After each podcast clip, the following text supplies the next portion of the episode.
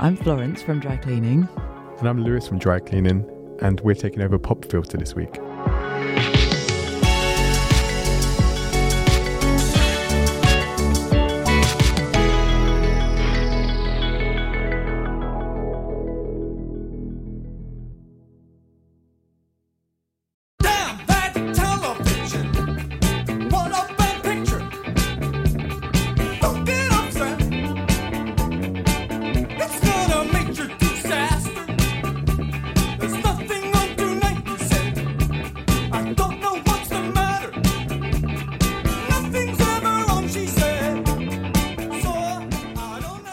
Track's called Found the Job by Talking Heads.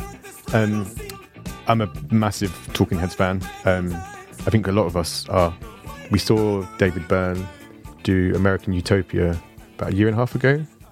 About a year ago, year and a half ago. Who knows? Who knows? In the past, post pandemic, pre now, uh, we saw David Byrne perform American Utopia in New York, and it was incredible. I think a lot of us cried. Um, I saw, I've watched it uh, online in the pandemic, and I cried watching it because of just missing live music. He's he's incredible. He's incredible with lyrics. Um, I like how well this song is from an album called uh, More Songs About Buildings and Food. Is it that way around? Yeah, and it kind of is that. It's very it's a very danceable song that's very uh, about not a lot, and and I like singing along to a just uh, bland music. is great. Um, it's very kind of almost like Seinfeld. It's like it's, it's about nothing. The chorus, main chorus line is like, "Is it Judy's in the bedroom?" And it kind of that kind of like sound could be like maybe it's like sexual, but no, she's just working in her bedroom. yeah,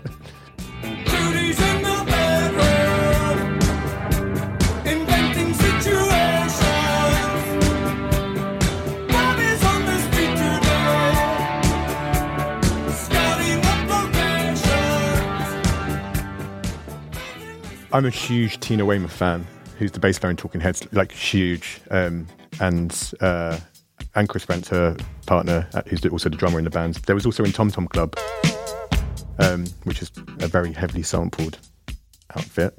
Um, yeah, I dream about her coming to one of our shows one day. That'd be so good. Words in papers, words in books, words on TV, words for books, words of comfort, words of peace, words to definitely into a rhythm section, and a lot of what I listen to and a lot of what I'm influenced by over the years kind of goes with that. I guess it comes back to the spoken word. There's a lot of good rhythmic music that goes with spoken word. I think because it allows spoken word allows lots of rhythm play when we're in the studio and when we're writing. Sometimes I can't hear Florence's vocal based on where we're rehearsing because the PA could be rubbish or it could be a loud room. We could be rehearsing our friend's venue, which is under a railway arch or in my parents' old tiny garage. And so sometimes you're only picking up on rhythm and you kind of play against Florence's rhythm. And I think it allows a lot more freedom, but also restricts in some ways. But it's like you, you play against rhythm in a more interesting way if someone's singing. I think there's less rhythm in singing. Yeah. But um, yeah, incredible rhythm section, and yeah, just a big fan of David Byrne's play with lyrics. I guess he's maybe one. Talking Heads was one of the first artists who I listened to who were more interesting lyrically, less kind of like straight up songy songwriting. The whole album, yeah, the whole album is kind of quite bland lyrically, but intentionally. Yeah, he's an interesting character.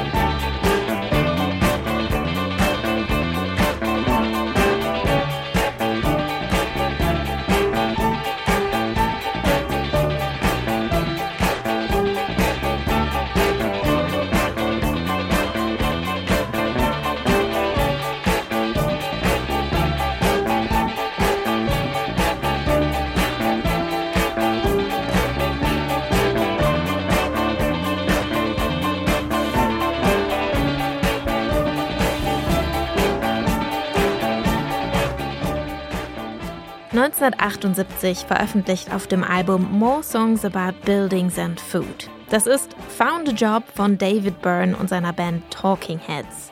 Ein Song, den Louis Maynard von Dry Cleaning besonders gerne mag. Die Assoziation zur Serie Seinfeld übrigens, die hat Louis vermutlich auch deswegen, weil es im Song darum geht, wie Judy und Bob eine Sitcom schreiben. Das war der Popfilter für heute. Morgen geht's weiter mit der nächsten Songempfehlung der britischen Band Dry Cleaning. Die übernehmen diese Woche und ich kann euch versprechen, da kommt noch einiges an interessantem Songmaterial auf euch zu. Mein Name ist Jess Hughes und ich sage ciao, bis morgen.